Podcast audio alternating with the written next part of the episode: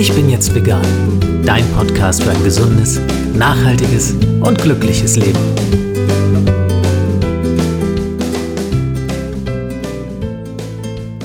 Hey und herzlich willkommen zur zweiten Ausgabe des Ich bin jetzt vegan Podcasts. Mein Name ist Jens Herrndorf und ich freue mich, dass du dabei bist. Heute dreht sich bei mir alles um das Thema vegane Weihnachten. Und dazu habe ich mir natürlich eine spannende Interviewpartnerin eingeladen. Sie ist Filmemacherin, Autorin und Foodbloggerin. Außerdem ist sie passionierte Frühaufsteherin. Auf ihrem Rezept- und Genussblog Veggies zeigt sie seit mehr als drei Jahren, wie vielfältig, köstlich und gesund veganes Essen sein kann.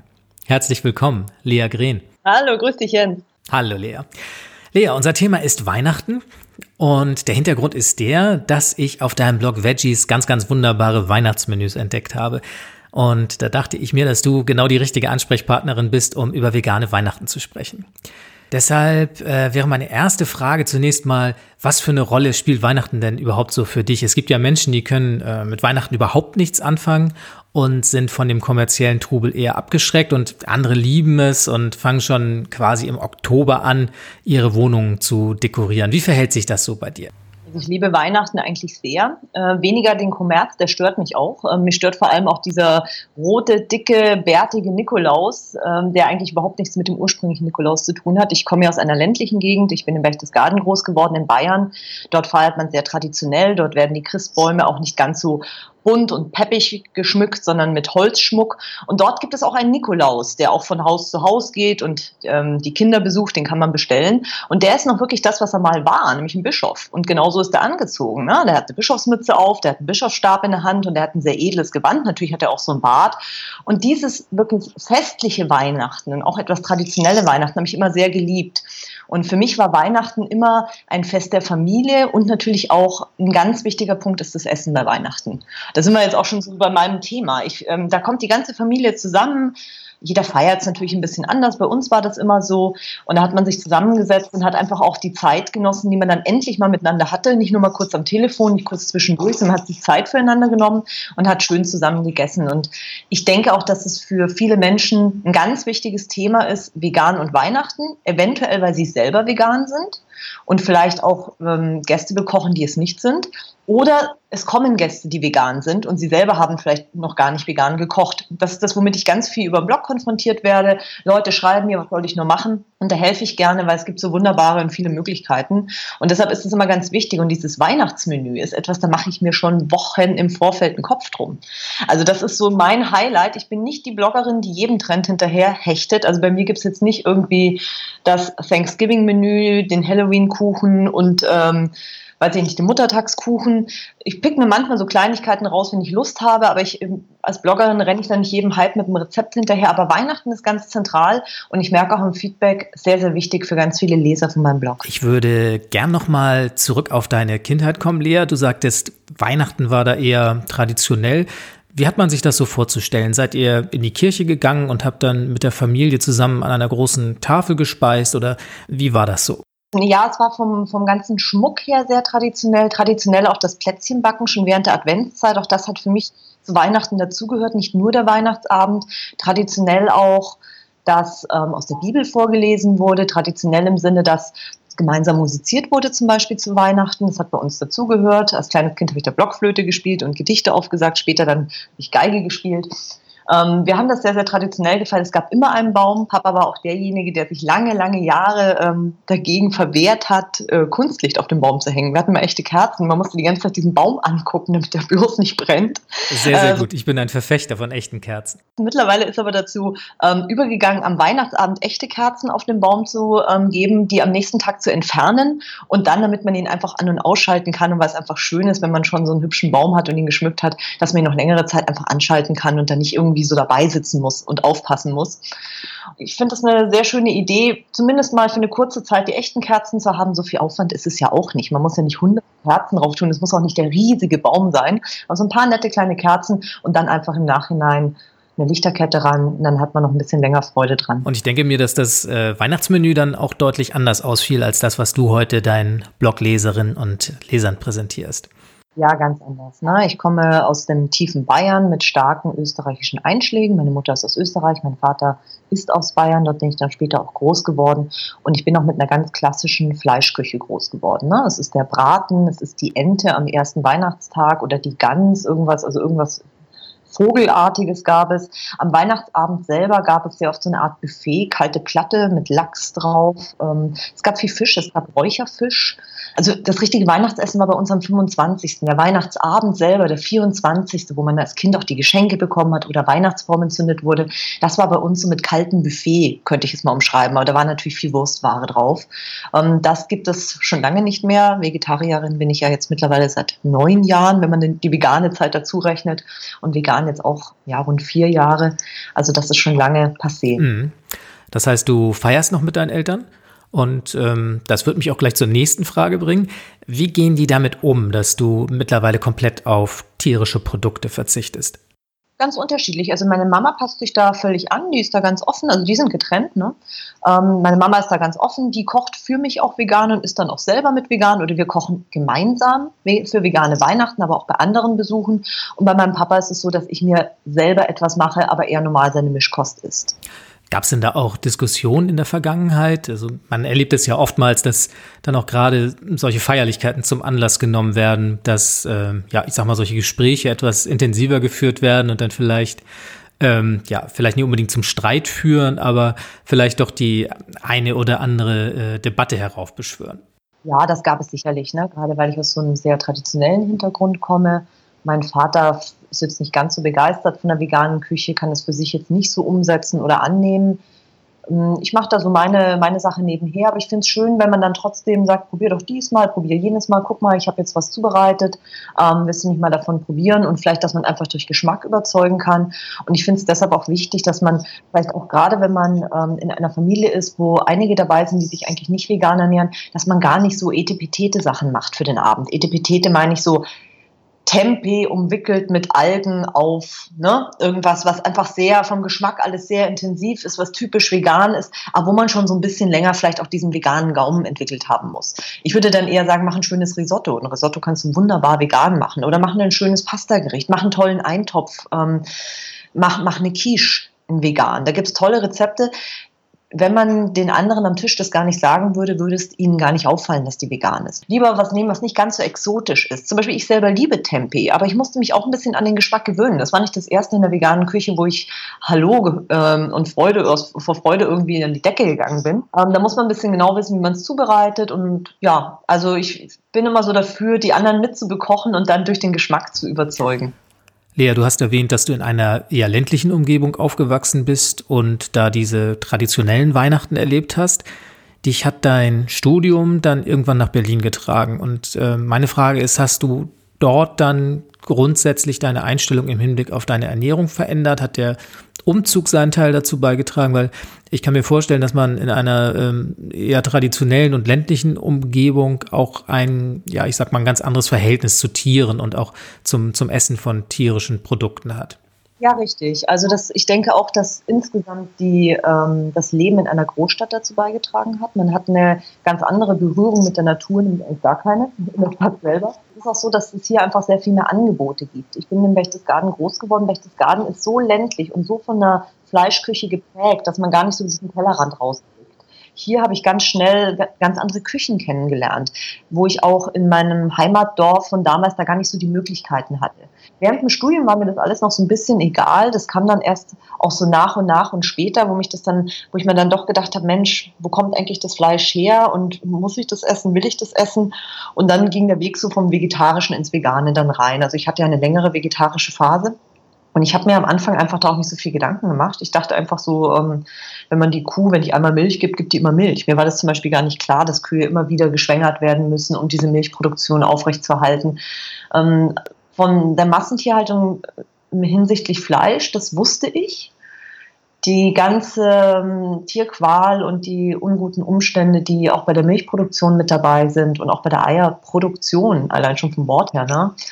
Ähm, das wurde mir jetzt sehr viel später bewusst. Und ich denke auch, dass mein Umgang mit den neuen Medien da sehr viel Einfluss auf mich hatte.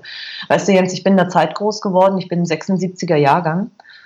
Ich bin noch ohne Computer groß geworden. Ich habe meine Abschlussarbeit in, im Gymnasium, mein Abitur, da musste man so eine Abschlussarbeit schreiben, die habe ich noch auf der Schreibmaschine geschrieben. Und erst jetzt, wo man sich so informieren kann, wo alles so offen ist, auf einen Klick auf YouTube, wo es entsprechende Gruppen gibt, ähm, auf Facebook, in anderen sozialen Medien, der Zugriff auf Informationen, das hatte mir damals total gefehlt. Und da wirst du sehr, sehr stark geprägt von dem, was direkt um, mich rum, um dich rum ist. Und das war bei mir diese traditionelle bayerische Fleischküche. Das ist eine Fleischküche durch und durch. Du findest in bayerischen Gasthäusern Speisekarten, die sind fünf Seiten lang und da ist nicht ein Gericht dabei ohne Fleisch. Ganz zu schweigen von anderen tierischen Produkten. Und das alles hat ähm, dazu beigetragen, da mein Leben hier in Berlin und der Umgang mit den neuen Medien, dass ich da meine Sichtweise komplett geändert habe und auch sehr, sehr schnell für mich gemerkt habe, das ist genau mein Ding. Lea, ich würde jetzt gern mit dir darüber reden, inwieweit der Entschluss, sich vegan zu ernähren, vielleicht noch andere weitergehende Änderungen in deinem Leben mit sich gebracht hat. Hat sich da möglicherweise in deinem Bewusstsein generell was verändert? Was hat das so in Gang gesetzt bei dir? Mein Leben hat sich komplett verändert, von Grund auf, in jeglicher Hinsicht. Aber das ist ein langsamer Prozess gewesen. Äh, erstmal ist es die Ernährung. Dann geht es, ging es auch weiter. Ähm, meine Ernährung wurde nicht nur vegan, sie wurde auch dann gleichzeitig auch noch bewusster. Mein Geschmack hat sich verändert. Ich habe Dinge am Anfang noch nicht gemocht, die ich jetzt liebe. Ich mochte zum Beispiel vor acht, neun Jahren Koriander nicht. Ich liebe jetzt Koriander. Ich kann ähm, Ingwer jetzt viel mehr genießen. Ähm, bestimmte Gemüsesorten haben auf einmal für mich einen viel intensiveren Geschmack bekommen. Meine Geschmacksnerven haben sich verfeinert. Und durch diese Verfeinerung der Geschmacksnerven waren auf einmal auch viele Sachen auf einmal so süß.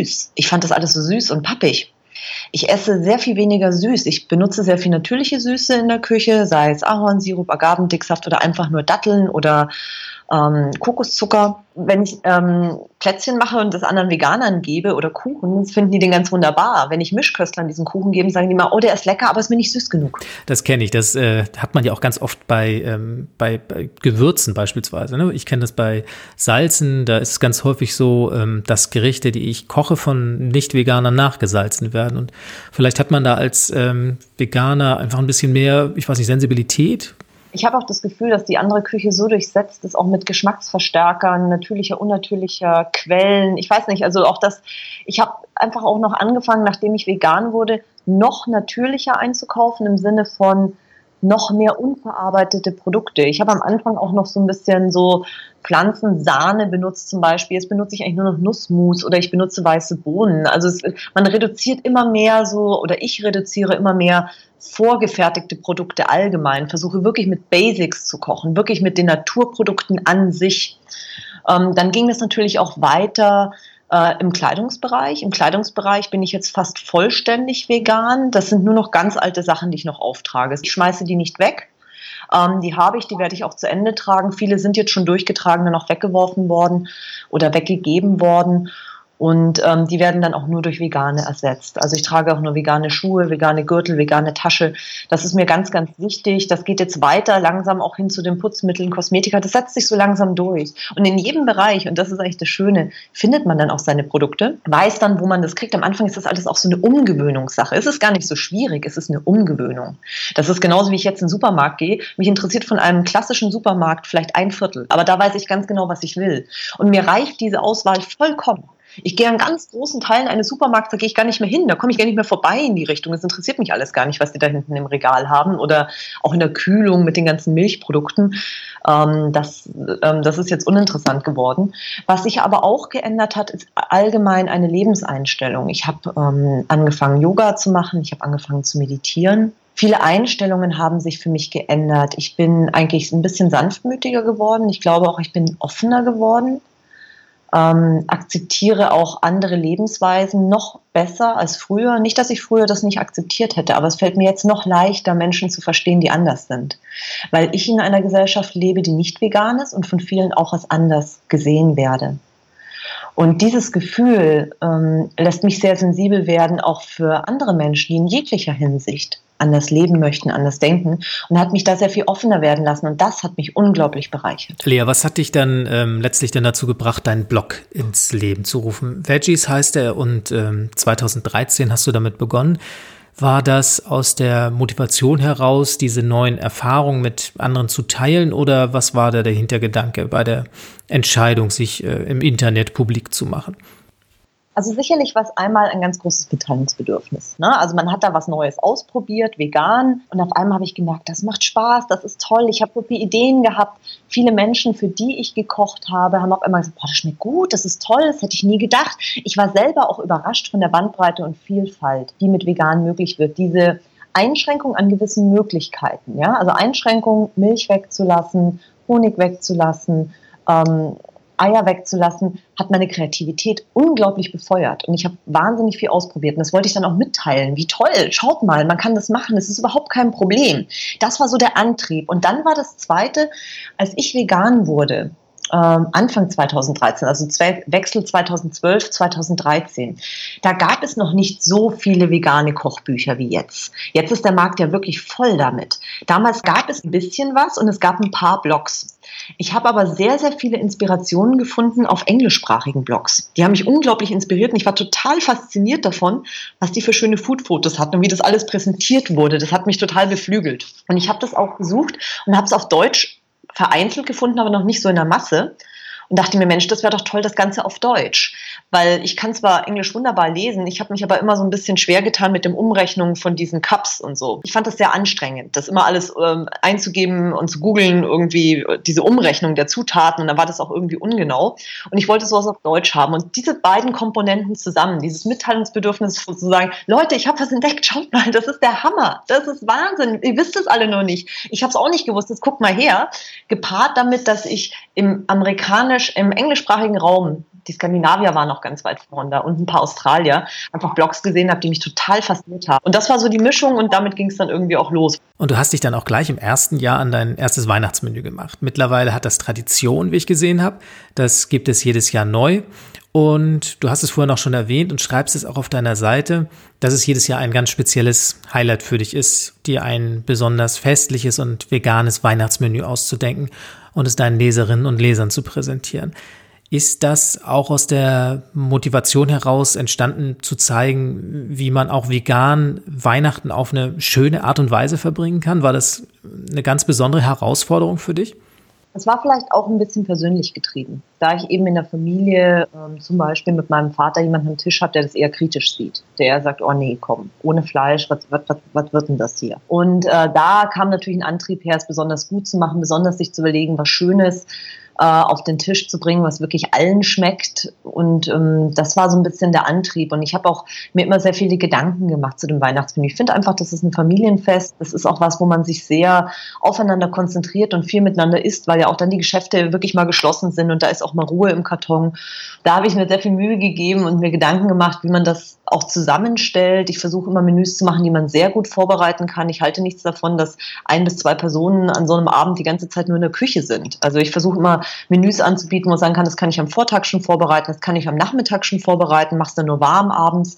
Das sind so Gedanken und auch, dass es Kindern schmeckt, dass es kinderfreundlich ist. Und ich habe ja einmal auch, ähm, das war vorletztes Jahr, habe ich mir selber eine Challenge gesetzt und habe gesagt, ich mache jetzt mal ein Sparmenü. Also Weihnachten ist ja so ein Fest, mein Gott, wo eh schon so viele nicht mitkommen, ja, und sich dann ausgegrenzt fühlen, es geht ja nur noch um Konsum, Konsum, Konsum. Ich finde das ganz furchtbar. Und ich habe mal gesagt, pass auf, ich ähm, habe 20 Euro ich wollte einfach zeigen, dass es keine Beschränkungen gibt. Man wird als Veganer ja so häufig damit konfrontiert, oh, das ist unglaublich kompliziert, oh, das ist furchtbar teuer, das kann ich nicht, das kann ich nicht umsetzen. Ich habe kein Reformhaus, ich habe keinen äh, Biomarkt, ich habe keinen Asiamarkt, ich kann das nicht umsetzen. Dann habe ich gesagt, dann nehme ich jetzt einen ähm, deutschlandweit bekannten Discounter, 20 Euro und mache ein Weihnachtsessen für vier Personen. Das kam übrigens sehr gut an. Es war ist einer der beliebtesten Posts auf meinem Blog. Magst du uns kurz verraten, auf welche Ideen du da so gekommen bist? Ähm, das waren, ich habe geguckt, was ist günstig an Gemüse, was ist frisch da, was ist saisonal. Das war damals äh, Rosenkohl, Kaki, äh, Granatapfelkerne waren im Angebot. Es gab einen großen Sack äh, Rüben, da war rote Beete drin, da waren Petersilienwurzeln drin. Dann hatte ich einen großen Blumenkohl gekauft, wirklich einen riesengroßen Kopf, der sehr günstig war. Ich glaube, dieser ganze riesen Blumenkohlkopf hat nur 1,50 Euro oder sowas gekostet. Mhm. Ich habe mir ein Päckchen Nüsse gekauft. Ähm, das war so mein kleiner Trick äh, bei diesem Rezept, wo ich gesagt habe, Mensch, Nüsse sind teuer, das sind teure Ware. Äh, kauft doch doch einfach Studentenfutter und dann suchen wir uns die bestimmten Nüsse, die wir für verschiedene Gänge brauchen, suchen wir uns da raus. Da ist schon nur, da ist von jedem was dabei. Da musst du nicht eine Tüte Haselnüsse und eine Tüte Cashews kaufen, da kaufen wir nur eine Tüte. Und ich hatte einen Salat zur Vorspeise gemacht, das weiß ich noch, das war mit äh, Rosenkohl, Kaki und Granatapfelkernen. Ich habe wunderbare Blumenkohl-Steaks gemacht, das ist Blumenkohl aufgeschnitten und geröstet, dann sieht er aus wie so ein Baum. Das sieht ganz toll aus. Dann habe ich diese roten Beete und die anderen, das Wurzelgemüse, das habe ich ganz klein gehackt mit ein bisschen Orangensaft, habe ich da so ein Ragout draus gekocht und habe das ähm, dazu serviert. Und als Nachspeise, und das war auch günstig, gab es einen Apfelcrumble. Das heißt, das ist eigentlich, ist es ja gebackener Apfel mit ein bisschen Zucker und Zimt und oben so ein bisschen knusprig mit Streusel. Dazu braucht man auch nur ein bisschen Mehl und Margarine. Und so landete das äh, alles in allem überschlagen im Einkaufskorb. Das hat weniger als 20 Euro gekostet. Der Bon ist äh, mit abgebildet in dem Blogpost. Ich glaube, wir waren bei 17 Euro. Und das war wirklich ein sehr schönes Menü. Und das haben einige Leute nachgekocht, haben mir dazu auch geschrieben. Ich bekomme, und es freut mich immer unglaublich, ganz viele tolle Nachrichten von meinen Lesern, auch privat, nicht nur als Kommentare auf dem Blog, die mir dann Fotos von ihrem Weihnachtsfest geschickt haben, die mir auch teilweise geschrieben haben, dass es schwierig finanziell für sie ist und dass sie sehr glücklich waren, sowas mal auszuprobieren und dass sie da sehr fasziniert von waren. Und das, das hat mich richtig glücklich gemacht. Mhm. Also ich glaube ja tatsächlich auch, dass es oftmals nur ein bisschen an äh, Wissen fehlt, was man so mit der Rohware, also mit den Lebensmitteln anfangen kann und vielleicht auch ein bisschen an können oder auch an Kreativität. Und ich kann mir vorstellen, dass du mit deiner Art zu kochen vielleicht auch dann einen Anstoß gibst, äh, sich mal auf sowas einzulassen, sich zu trauen und äh, sowas auch mal auszuprobieren. Es ist halt eine andere Herangehensweise. Die klassische Fleischküche hat ja die Herangehensweise Fleisch und was dazu. Ne? Fleisch und zwei Beilagen. Und ähm, wenn man vegan kocht, geht man anders heran. Man, man nimmt ein Lebensmittel, das man eigentlich nur als Beilage von früher kennt und stellt es auf einmal in den Mittelpunkt eines Gerichts. Dann kommt es für mich darauf an, und da kommt meine Kreativität auch her. Da wird dadurch auch befeuert, was kann ich alles damit machen? Ich habe eine rote Beete, was kann ich damit tun? Ich kann sie braten, ich kann sie in den Ofen packen, ich kann daraus einen Hummus machen, ich, ich kann es pürieren, wie äh, kann ich es vermischen? Ich habe mit roter Beete schon Schokomuffins gemacht, die unglaublich gut schmecken. Und sowas fällt mir dann ein. Ich, und das ist meine Herangehensweise. Nimm etwas, zum Beispiel einen Blumenkohl, und stelle es in das Zentrum deines Gerichts. Und dann überlegst du dir, was kannst du Schönes damit machen? Und was sind dann deine Beilagen? Und was sind andere Geschmäcker, mit denen du es ähm, kombinierst. Also wo ist ein bisschen was Säuerliches, wo ist ein bisschen was Süßliches, möchte ich was Scharfes haben. Und meine Gewürzpalette hat sich unglaublich erweitert, seit ich ähm, vegan lebe, weil Gewürze was ganz Wichtiges sind. Gewürze und Kräuter sind in der veganen Küche meiner Meinung nach sehr zentral. Du hattest gerade die Beilagen erwähnt und die herkömmliche Denkweise, wie man damit so umgeht. Und äh, im Zusammenhang mit einem Weihnachtsmenü rätst du auch ganz konkret davon ab, vegane Fleischersatzprodukte zu benutzen. Was hat das genau für einen Hintergrund? Ich rate deshalb davon ab oder habe das auch so geschrieben, wenn nicht Veganer am Tisch sind. Wenn jetzt da eine Menge Veganer an einem Tisch sitzen, da einen schönen, weiß ich nicht, einen Seitan Saftgulasch zu machen, da spricht, spricht überhaupt nichts dagegen. Ich denke einfach, dass ein Nicht-Veganer das immer mit dem Original vergleichen wird. Ja, der wird immer sagen, das schmeckt aber nicht so gut wie mein Braten. Das ist, schmeckt nicht so gut wie die, äh, diese Würstchen aus Tofu schmecken nicht so wie die Würstchen, die ich von zu Hause kenne. Wenn ich aber gleich eine ganz andere Küche serviere, was ganz anderes, was ohne Ersatzprodukte auskommt und ganz speziell ohne Fleischersatz, dann steht das gar nicht so zur Diskussion. Und das finde ich eigentlich ein bisschen schlauer in dem Zusammenhang, weil ich denke, dass man Menschen noch besser davon überzeugen kann. Ich finde es immer schade, dieses Bild, das leider auch durch die Presse durch immer präsentiert wird, dass wir Veganer eigentlich nur noch Ersatzprodukte essen. Und ich finde das unglaublich reduziert. Das ist eine unglaublich reduzierte Sichtweise. Lea, als Expertin in Sachen vegane Weihnachtsgerichte muss ich dich natürlich äh, fragen, was sind deine ultimativen Tipps, damit das Weihnachtsmenü gelingt und allen auch wirklich Freude bereitet? Meine Rede dazu ist immer, macht etwas, wo ihr euch sicher fühlt, werdet nicht zu exotisch. Macht etwas, was ihr auch schon oft gekocht habt. Das macht euch ruhig, das gibt euch ein bisschen Sicherheit. Ihr müsst nicht was ausprobieren, was ihr noch nie vorher gekocht habt. Das setzt euch nur selber unter Druck. Ein zweiter Tipp ist, nichts, was veganisiert oder so Fleischküche ist, das, was sie kennen, in anders. Weil sie werden es immer, die anderen Gäste meine ich, mit dem Original vergleichen, wenn sie keine vegan mhm. Das ist keine, weiß ich nicht, ich finde, damit kann man nicht so richtig punkten. Man kann natürlich mal ein Ersatzprodukt essen in der veganen Küche und da spricht auch nichts dagegen, aber schmeckt nun mal nicht wie das Original. Das heißt nicht, dass es, dass es schlecht schmeckt, aber schmeckt nicht, wie, das, wie es eigentlich schmeckt. Muss es auch nicht. Trotzdem werden Mischköstler immer diesen Vergleich ziehen. Und dann sage ich immer, macht, ähm, deckt den Tisch reichlich ein. Also vegan wird sehr oft mit Verzicht in Verbindung gebracht, was sehr schade ist. So quasi, ach, davon wird man nicht satt. Deshalb sage ich immer, macht einen tollen Tisch, ähm, dekoriert den auch ruhig aus, äh, ausladend, ja. Tolle Deko, macht es freundlich, macht es hell mit Kerzen und dann stellt auch ruhig ein bisschen Tapas zusätzlich auf den Tisch. Was, was man immer naschen kann. Vegane Griffinis, ähm, Blätterteigstangen, äh, bisschen Brot mit verschiedenen kleinen Dips und Aufstrichen, ne? Tomaten, auf kleine Tomatenbruschettas oder was man immer so auch noch auf den Tisch stellen kann, Oliven, wo man immer so ein bisschen naschen kann. Und mein letzter Tipp wäre auch noch, nicht einen einzigen Gang zu kochen, sondern lieber viele kleine Sachen. Vielleicht ein Hummus als Dip zur Vorspeise, eine schöne Suppe lässt sich super vorbereiten, ein frischer Salat, und dann vielleicht ein Hauptgang, das könnte auch ein schöner Kürbiseintopf sein und eine schöne Nachspeise. Das ist jetzt ganz viel, davon würde ich dann jeweils immer nur kleinere Portionen anbieten, je nachdem, man kann sich ja auch nachnehmen. Und so hat man auch die Möglichkeit, dass wenn jemandem etwas nicht schmeckt, was immer passieren kann, einfach nur weil es nicht sein Geschmack ist, gibt es noch viele andere Sachen zum Probieren und zum Essen. Ne, das wären so meine Weihnachtstipps. Nachdem du jetzt äh, so viele Tipps gegeben hast, würde ich gerne nochmal auf dein eigenes Weihnachtsmenü zurückkommen. Kannst du schon eine Richtung vorgeben oder ein bisschen andeuten, womit wir dieses Jahr so rechnen können? Oh, das ist noch ein ganz großes Geheimnis. Was ganz sicherlich sein wird, es wird auf jeden Fall wieder saisonal sein. Es wird was, es wird nicht so überkandidelt sein, es wird sehr handfest sein. Ich versuche immer etwas als Weihnachtsmenü auf den Blog zu bringen, was auch Kindern schmeckt, wo ich auch sagen kann, da könnt ihr sicher auch Kinder mit an den Tisch nehmen. Also nichts zu scharfes, nichts zu säuerliches, ja. Ähm, und es wird auf jeden Fall etwas Sattmachendes sein. Ich muss auch ganz ehrlich gestehen, es ist noch so im Kopf. Es bilden sich so schon Ideen für Nachspeise und Vorspeise. Aber es ist noch nicht ganz ausgegoren, so dass ich euch da noch auf die Folter spannen kann. Aber ich mache es ja auch immer ähm, so dann doch schon so zum zweiten Advent, dritten Advent, dass man auch Zeit hat. Viele möchten es ja auch Probe kochen, was ich durchaus verstehen kann. Und ähm, da sollte man Zeit haben. Was ich nicht machen werde, ist so zum Beispiel so äh, Weihnachten asiatisch oder so. Also ich werde mir jetzt nicht so ein Motto suchen, was wieder so in eine Richtung geht, was die Leute vielleicht nicht kennen. Also lieber was Vertrautes, aber kein Nachkochen. Doch wieder was Neues. Äh, ein schönes saisonales Gemüse mal mit einer anderen Sichtweise. Eventuell wird die Nachspeise ein bisschen was mit Chai-Gewürz zu tun hat. Ich finde Chai ganz toll. Ich bin großer Fan von Chai-Tee, ja, dieses Zimtige, die Nelken, der Kardamom. Das sind äh, Gewürze, die auch ganz weihnachtliche Stimmungen ähm, in Menschen hervorrufen, was unglaublich gut schmeckt in Verbindung mit Vanille. Also in so eine Richtung wird die Nachspeise gehen. Aber ich bin da noch so ein bisschen im Kopf am Tüfteln. Na, dann haben wir zumindest schon mal eine vage Ahnung und es klingt ja auch schon sehr, sehr spannend. Dann freuen wir uns auf den entsprechenden Blogartikel.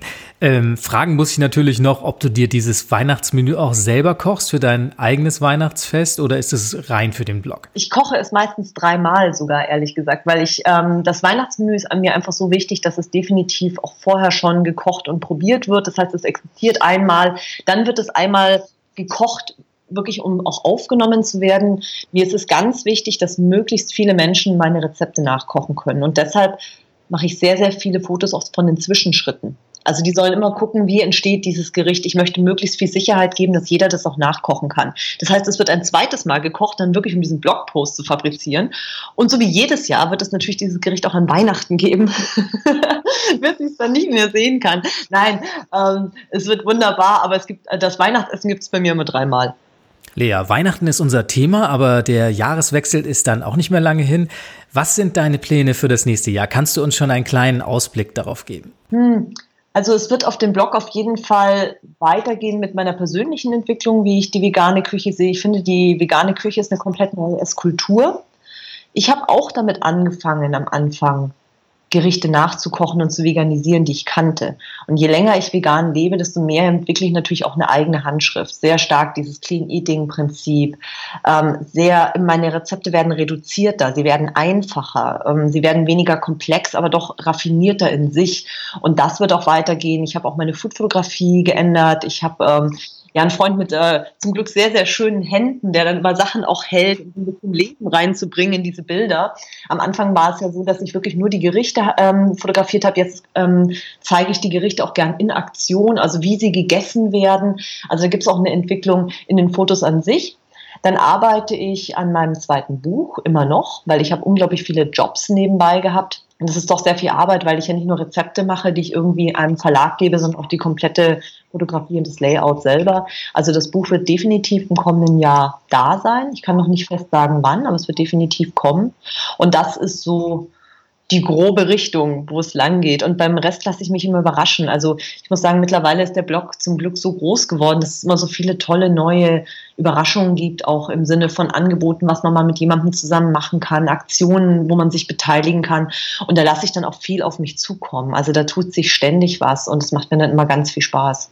Das sind tolle Aussichten für das kommende Jahr und ähm, insofern bleibt mir nur, dir ganz, ganz viel Spaß dabei zu wünschen und weiterhin viel Erfolg bei deinen Vorhaben und dass du noch viel, viel mehr Menschen mit deinen veganen Rezepten begeistern kannst. Ein ganz, ganz herzliches Dankeschön an Lea Grehn. Vielen herzlichen Dank, Jens. Danke dir. So, das war's tatsächlich schon wieder hier im Ich bin jetzt vegan Podcast. Die Links zu Leas Website und zu ihren Weihnachtsmenüs findest du im Blogpost zu dieser Sendung unter www.ichbinjetztvegan.de slash podcast 002 für die zweite Episode. Ich hoffe, du hattest viel Spaß beim Zuhören und ich sage Tschüss, bis zum nächsten Mal. Das war Ich bin jetzt vegan, dein Podcast für ein gesundes, nachhaltiges und glückliches Leben. Wenn es dir gefallen hat, freue ich mich über deine Bewertung auf iTunes oder eine Mail an podcast@ichbinjetztvegan.de. Bis zum nächsten Mal.